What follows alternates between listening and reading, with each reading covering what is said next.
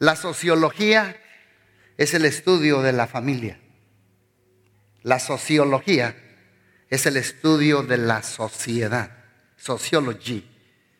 La célula más importante de la sociedad es la familia.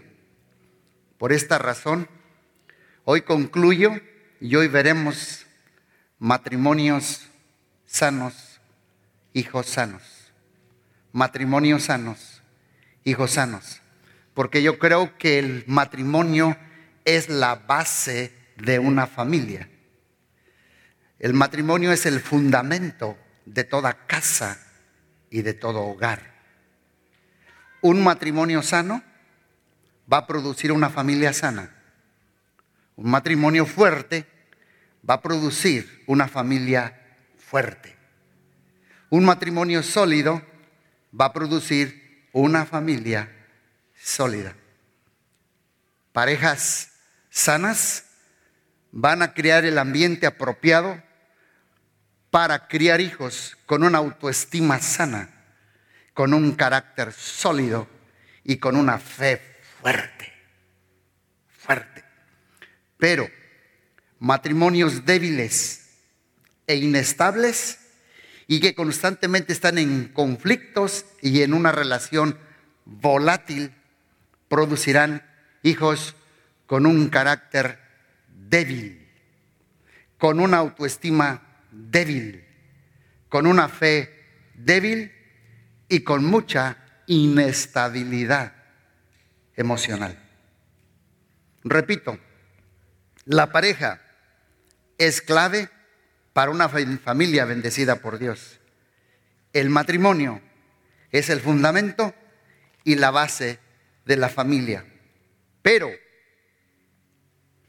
estadísticas dicen, hogares débiles, hogares destruidos, hogares inestables, donde ha habido una separación, crisis o divorcio, enseña que estos niños son cinco veces más propensos a cometer suicidio, 32 veces más propensos a escapar de la casa, 20 veces más propensos a tener problemas de conducta, 14 veces más propensos a cometer violaciones, 9 veces más propensos a no terminar el college, el colegio, 10 veces más propensos a abusar de drogas o el alcohol y 20 veces más propensos a terminar en la cárcel. Por eso, creo que el matrimonio es una buena idea, porque el matrimonio es una idea de Dios. Y no es para ser soportado, sino para disfrutarlo. El matrimonio es para no ser para ser aguantado, sino para vivir feliz. Creo y repito, que el matrimonio es una bendición, pero también es una responsabilidad. Una responsabilidad porque en el momento que yo decido casarme y unir mi vida con otra persona, mis acciones, mis decisiones no solo afectan a mí, afectan a mi amada esposa, afectan mi matrimonio, afectan mis hijos, afectan mi casa, afectan mi hogar y finalmente afectarán mi descendencia. Un fracaso matrimonial va a afectar todas las áreas de la vida. Yo creo fuertemente, pues soy consejero, que Dios puede restaurar la vida de una persona que pasó por un divorcio o una separación. ¿Cuántos lo creen? Pero siempre será mejor evitar un divorcio que sanar un divorcio. Siempre será mejor evitar una separación que sanar una separación. Por eso una pareja sana Cuando pasa por las crisis, los obstáculos y el fuego de la prueba, se mantienen firmes y serán matrimonios que triunfan. Yo he conocido en consejería que muchos jóvenes no se quieren casar porque no quieren repetir la historia de sus padres o familia. Vieron peleas, conflictos, guerras, ofensas golpe y todo tipo de abuso. Pero hoy, como pastor, yo declaro que el matrimonio es una bendición para toda la familia. Pero hay principios que tienes que aplicar para que esto suceda. Les voy a dar tres principios, Just Street Principles, que tenemos que aplicar para que esto suceda. Primer principio, un matrimonio sano no es egoísta, no es selfish. Pablo nos aconseja en Filipenses capítulo 2, versículo 3.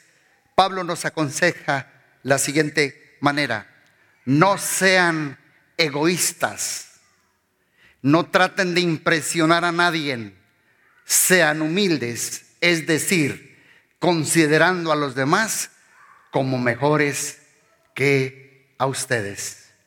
Un matrimonio sano no es egoísta, ninguno de los dos. Porque Pablo dice, no sean egoístas y no tratemos de impresionar a nadie.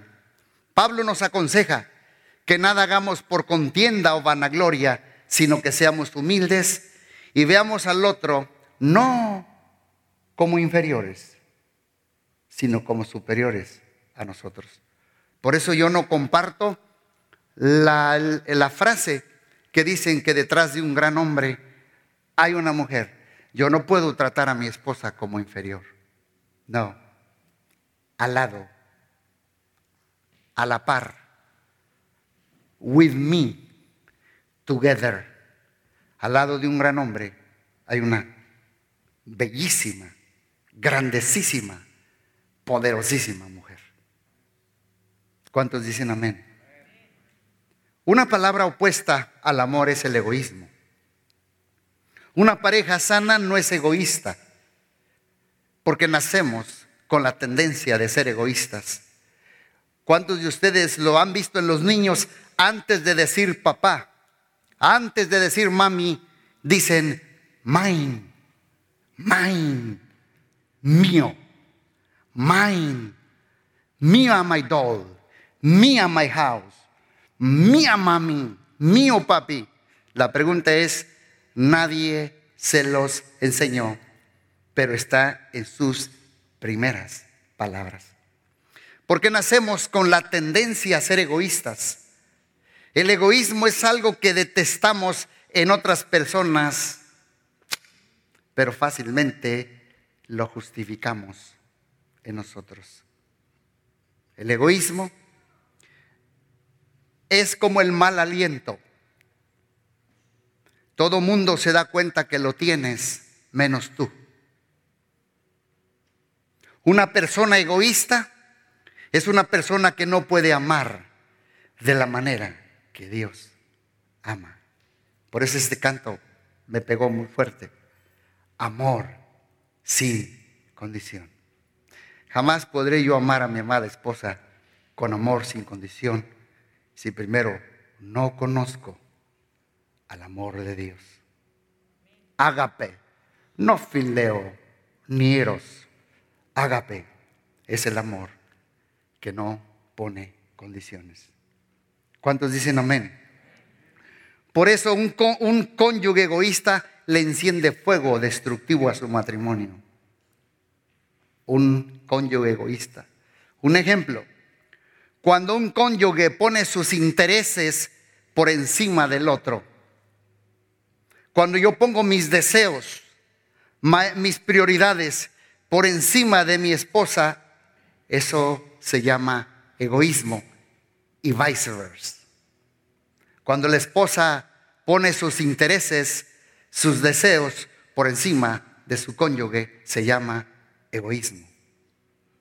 Si te resulta difícil sacrificar tus propios deseos para beneficiar a tu cónyuge, es porque tienes un problema de egoísmo que quizás no quieres reconocer. Escuchen matrimonios, no podemos actuar con amor y con egoísmo al mismo tiempo. Amor es decir no a mis deseos para decir sí a tu necesidad. Ese es amor. Yo sacrifico lo que yo deseo because I love you y voy a procurar suplir tu necesidad. No nos casamos para ser felices nosotros. Nos casamos para hacer feliz a la otra persona y como consecuencia yo soy feliz. Pero muchos vamos al matrimonio con la mentalidad de niño, el mío.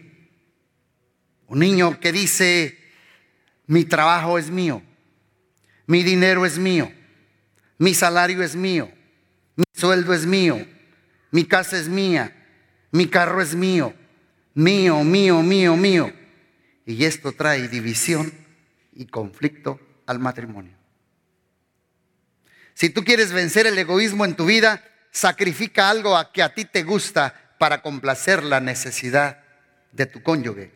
Ejemplo práctico para el varón podía ser Deja de gastar ese dinero para ir a ver un partido de pelota o un partido de deporte. Deja de gastar ese dinero y mejor invista con ese dinero a tu esposa al cine. Luego invítala a cenar y al final cómprale un regalo. Están muy callados. Para la dama, para la mujer, Deja de ver la novela tan noche o estar en el Facebook tan altas de la noche o en la televisión y luego decirle a tu esposo que te duele la cabeza y que estás súper cansada y agotada. Mejor espera a tu amada esposa bien lista y preparada y lo demás que te llegue por revelación. Así venceremos el egoísmo. Yo vivo lo que predico, ella me conoce. Estoy siendo muy sencillo, muy transparente. Trabajo cada día por no mirar tanto lo que yo, sino cómo hacer feliz a la otra persona. Y en su felicidad yo obtengo la felicidad. Así venceremos el egoísmo diciendo no a mis deseos para suplir la necesidad de su cónyuge. Si los dos nos ponemos de acuerdo en esto de hacer feliz al otro, tendremos un matrimonio feliz y sano. Y como resultado tendremos una familia, hijos felices y sanos. Principio número dos, no es desconfiado. No es desconfiado. Es el segundo principio para parejas, para producir familias sanas. La confianza, escuchen bien porque esto sí es delicado y muy práctico. The trust, la confianza en un matrimonio es la moneda de toda relación. La confianza. Y donde se gasta la moneda, o sea, la confianza, no hay buenas relaciones. Te lo compruebo con la Biblia, Proverbios 28:20, en la NTV, dice, la persona, el esposo o la esposa digna de confianza obtendrá gran recompensa. Hasta aquí. La persona, el cónyuge, el hijo, la hija, el esposo, la esposa digna de confianza, digna de confianza, obtendrá gran recompensa. La confianza, repito, es la moneda de las relaciones. Si tú quieres tener buenas relaciones, tienes que tener confianza. Tienes que ser una persona digna de confianza. The trust is the glue of the relationship. La confianza es el resistol de la relación. Si el matrimonio fuera un barco, la confianza sería el ancla. Y el ancla es lo que mantiene firme al barco en tiempos de tempestad y en tiempos de turbulencia. Si el ancla, la confianza, el ancla, sin el ancla, perdón, la confianza, el barco va sin rumbo y se va a la deriva y fácilmente puede chocar y puede sucumbir, viaje al fondo del mar y ese matrimonio se deshace. Y lo mismo sucede con un matrimonio que no tiene el ancla de la confianza.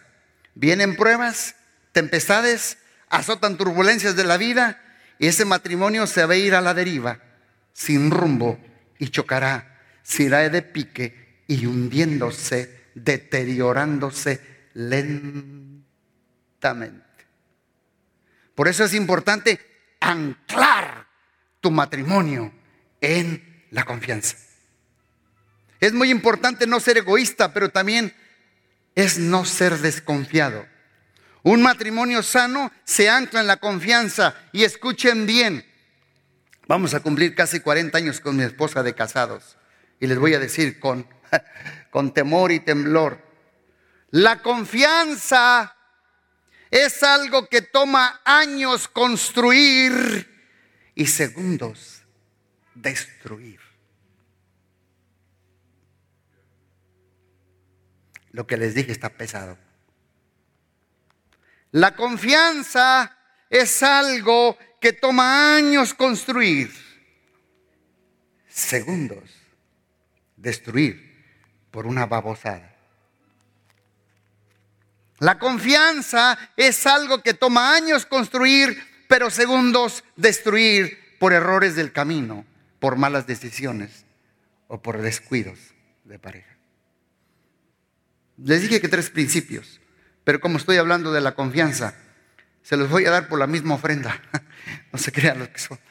Pero les voy a dar tres claves, tres claves para desarrollar confianza en tu matrimonio muy rápidamente. Tres claves para desarrollar la confianza en tu matrimonio. Número uno, mi esposa me ha ayudado mucho en esto, a mí. Cada rato me recuerda, chavo, me dice, transparencia. Transparencia.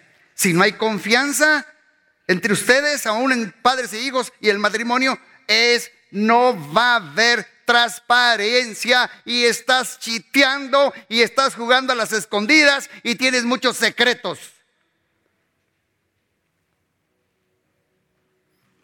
Tú debes ser un libro abierto para tu esposo y para tu esposa.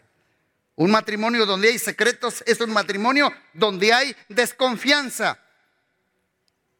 Si quieres desarrollar la confianza en tu pareja, tienes que actuar con transparencia. Ahí está mi esposa. Mi esposa, Nicole, tiene acceso absoluto a mi phone, a mi iPad, a mi mail y a mi computador. Ella puede ver todo. Yo tengo que ser libro abierto. Hay matrimonios que nomás por ahí le suena el teléfono y hasta el esposo o la esposa se pone nervioso. No, no, no, no, no lo veas, no lo veas. Hmm. ¿Quieres vivir en confianza? Tienes que vivir en transparencia. Tienes que enseñarle quiénes son tus amigos en el Facebook y tus amigas. Y si son viejos amoríos, viejos amores, viejos ex de la high school o de la secundaria. Confianza, transparencia. Díganme algo porque me pone nervioso. Pero si tengo secretos y estoy escondiéndome de cosas en mi vida, bueno, esto va a generar desconfianza y nos convertiremos en un barco sin ancla y en cuestión de tiempo chocará y se hundirá.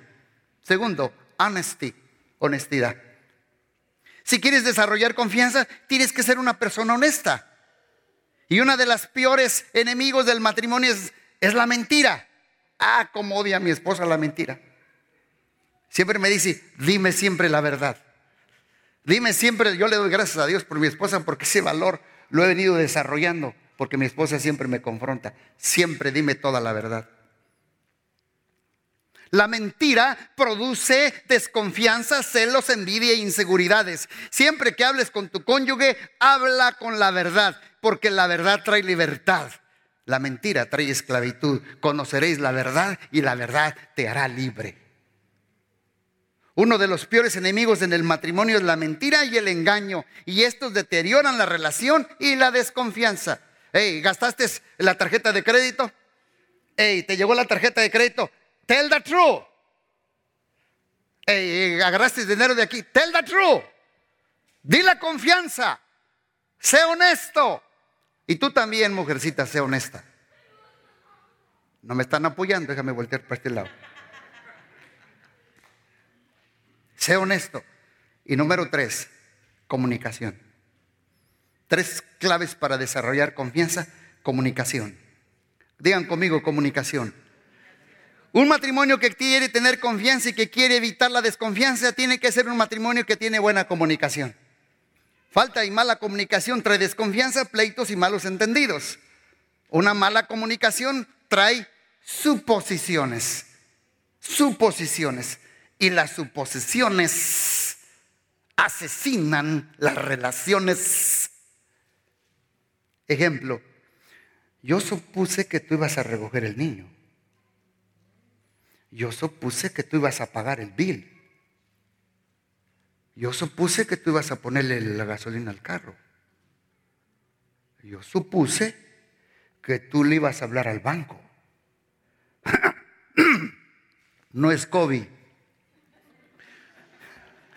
Corta las suposiciones y ten una buena comunicación.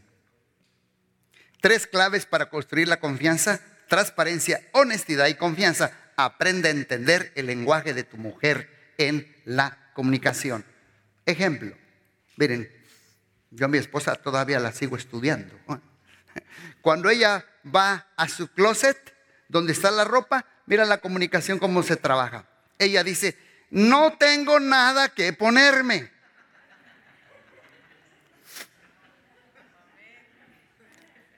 ¿Qué significa o quiere decir ella?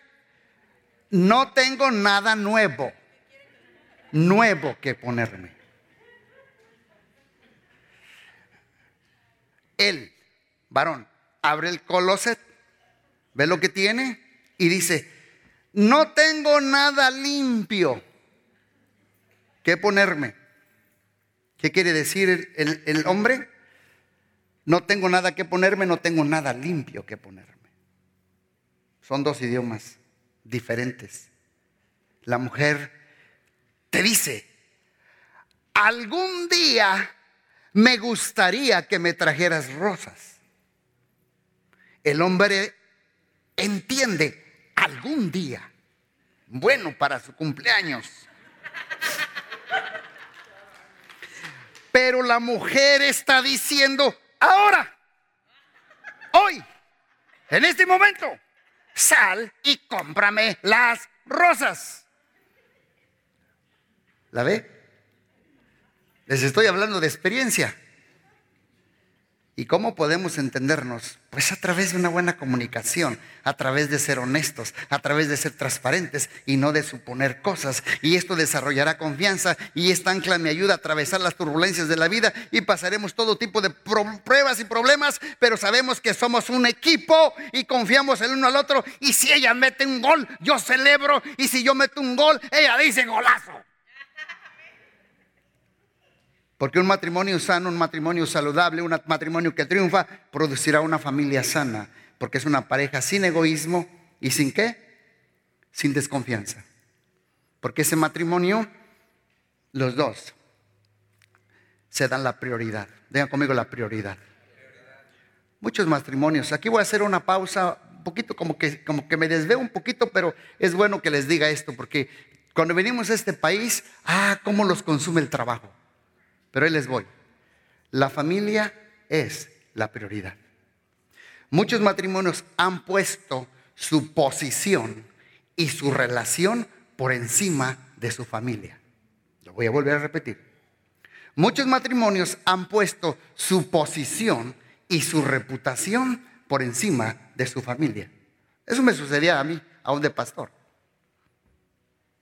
Tu posición en tu compañía, alguien la puede ocupar, pero nadie más puede ser la madre o el padre de tus hijos.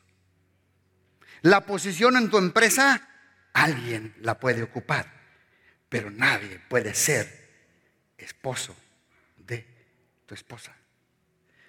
Mi relación está por encima de mi posición. No sacrifiquemos nuestra familia por el trabajo. No sacrifiquemos nuestros hijos por el empleo. No sacrifiques the marriage, el matrimonio, por una posición. Si vas a prosperar y ser bendecido, lo harás rodeado de tu familia. De nada sirve ganar al mundo y perder la familia. Vamos a ganar y tener éxito, pero lo vamos a hacer juntos con nuestra familia, porque mi familia es la prioridad. Digan conmigo, mi familia es la prioridad. Tercer principio, y con eso terminamos. No es rencoroso. No es rencoroso. Un buen matrimonio, matrimonio saludable, no es rencoroso. No es rencoroso. Mira lo que dice Marcos 11, 25. Cuando estén orando, primero perdonen a todo aquel contra, eh, contra quien guarden rencor, para que su papá que está en el cielo también los perdone a ustedes. Perdonen primero a todo aquel contra quien guarden rencor. Matrimonio sano no guarda rencor. Les voy a decir qué es el rencor. El rencor es un ácido que destruye tu vida y tu matrimonio. La persona o el cónyuge rencoroso le quita el habla, no lo quiere ver. Pero yo soy el mismo que me estoy castigando. Porque el rencor queremos castigar a la otra persona pero el único que se encarcela y se castiga es mi propio corazón. El rencor es un ácido que corre tu corazón, tus emociones, tus sentimientos y tus pensamientos. El rencor no se sana. Escúchenme bien, cónyuges. Porque muchas veces decimos, eh, sigue tú por tu camino, sigo yo por mi sendero, búscate otro cariñito porque yo ya no te quiero. ¿Me la canto? Esa es una cancioncita, ¿verdad? Ya me iba a hacer, saca el tololoche, hermano, y acompáñeme.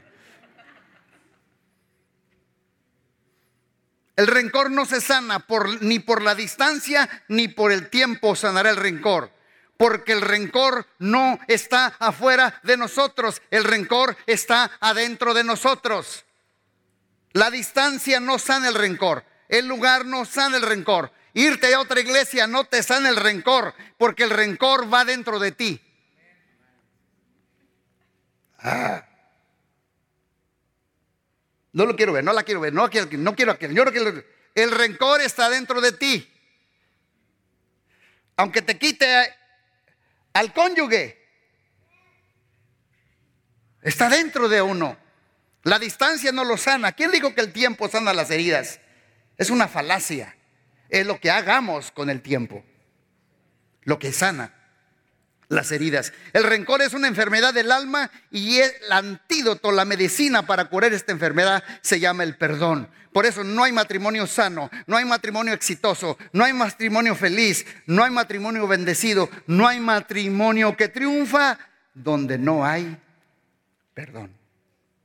Si tú quieres un matrimonio exitoso y sano, Tienes que aprender a perdonar y tienes que aprender a pedir perdón.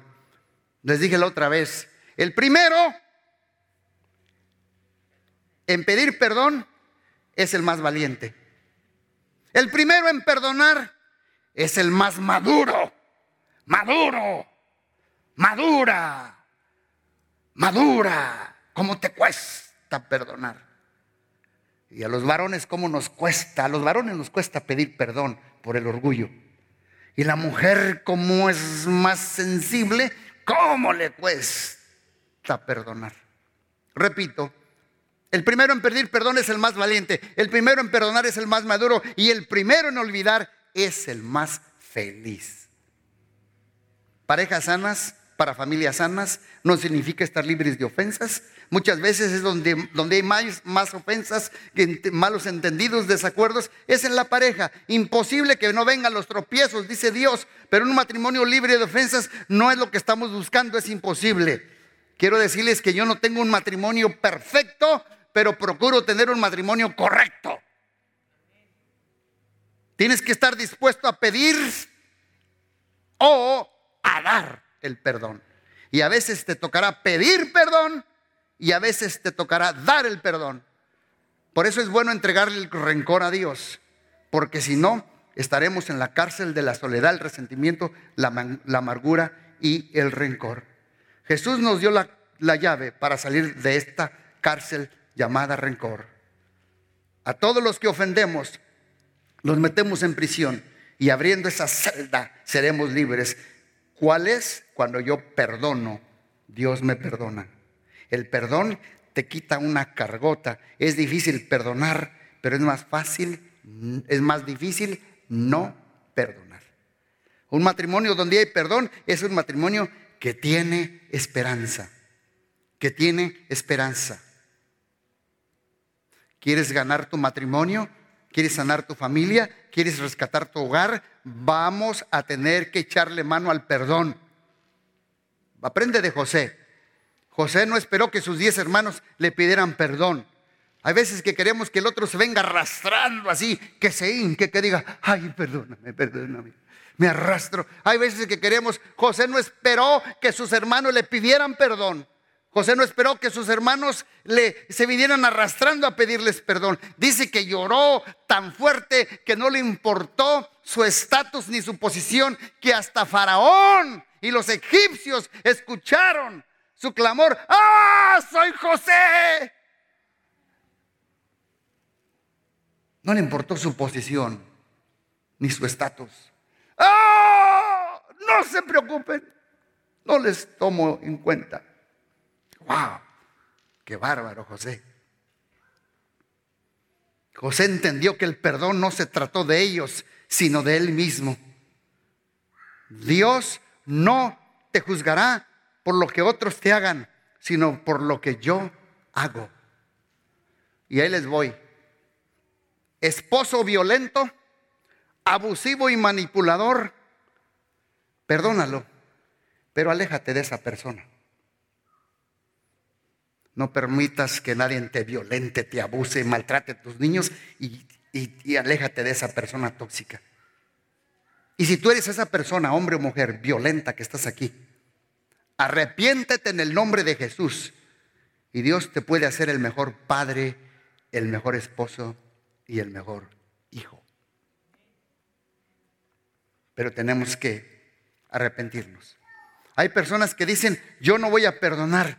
Y decir, yo no voy a perdonar significa, he tomado la decisión de vivir y ser infeliz toda mi vida. Significa, voy a tomar veneno por el resto de mi vida. Significa, voy a beber ácido todas las mañanas esperando que el otro se muera. Voy a vivir vinculado con mi ex o mi enemigo por el resto de mi vida. No, el perdón para un cristiano no es opcional. Dios nos dice que perdonemos a los que nos ofenden. ¿Cuántas veces? Siempre. Porque mientras hay perdón, ¿cuántos creen que hay esperanza? Mientras hay esperón, hay esperanza en Cristo Jesús.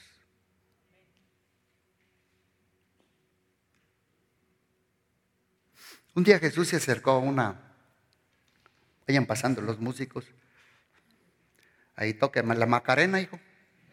¿Te sabes la Macarena? Oye, esa novedad. Bueno.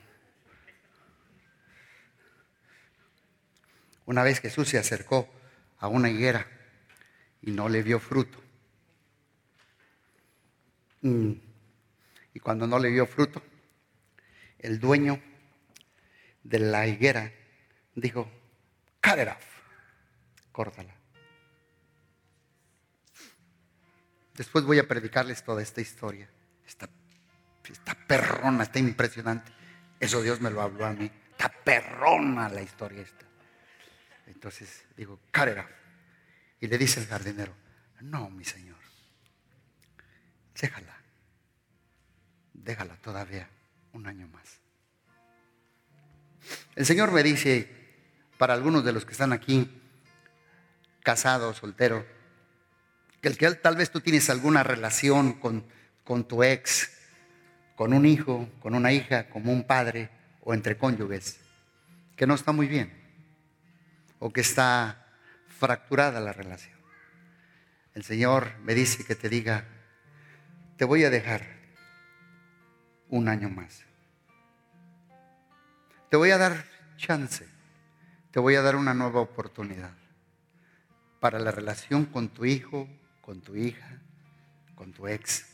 Y aunque ya no vives con él o con ella, forgive, perdónalo. Recupera tu poder, recupera tu control y vas a ser libre por el poder de Cristo Jesús en tu vida. Ten un cierre espectacular antes de que se termine este año y pasa el mejor Thanksgiving, la mejor Christmas Eve en Christmas Day, rodeado del perdón, perdonando a todos. No vuelvas a correr otro año con ese tambache de toxicidad de las ofensas y de los recuerdos dolorosos de tu pasado. Y tú si has luchado con el egoísmo, entrégale a Dios el narcisismo. Porque hay veces que entre pareja uno se come más al otro. Yo siempre les he dicho con mi esposa, cuando se termina el fin del día, yo pongo en la balanza lo que yo le traté de ayudar, lo que ella me hizo por mí. Y hay veces que yo tengo que saber que la balanza está bien compensada. Porque hay veces que el uno se come al otro cuando el otro hizo más para el otro y la balanza está así. Es peligroso. Es egoísmo. La balanza tiene que estar bien equilibrada, donde nos apoyamos mutuamente los dos y los dos estamos en el mismo equipo. Dios quiere sanar egoísmo, Dios quiere sanar la deshonestidad, la desconfianza, la falta de perdón. Jesús está aquí. Jesús quiere ser el centro de tu matrimonio. Si estás sola, de tu vida. Si estás con hijos, de tus hijos y de tu familia, de tu hogar y de tu casa. ¿Por qué no invitas a Jesús a que sea el centro de tu vida, de tu presente y de tu futuro? Y le entregas el pasado al Señor para que puedas correr esta carrera que viene este fin de año y estés listo para triunfar. Y ir con todo y por todo lo que Dios te ha prometido.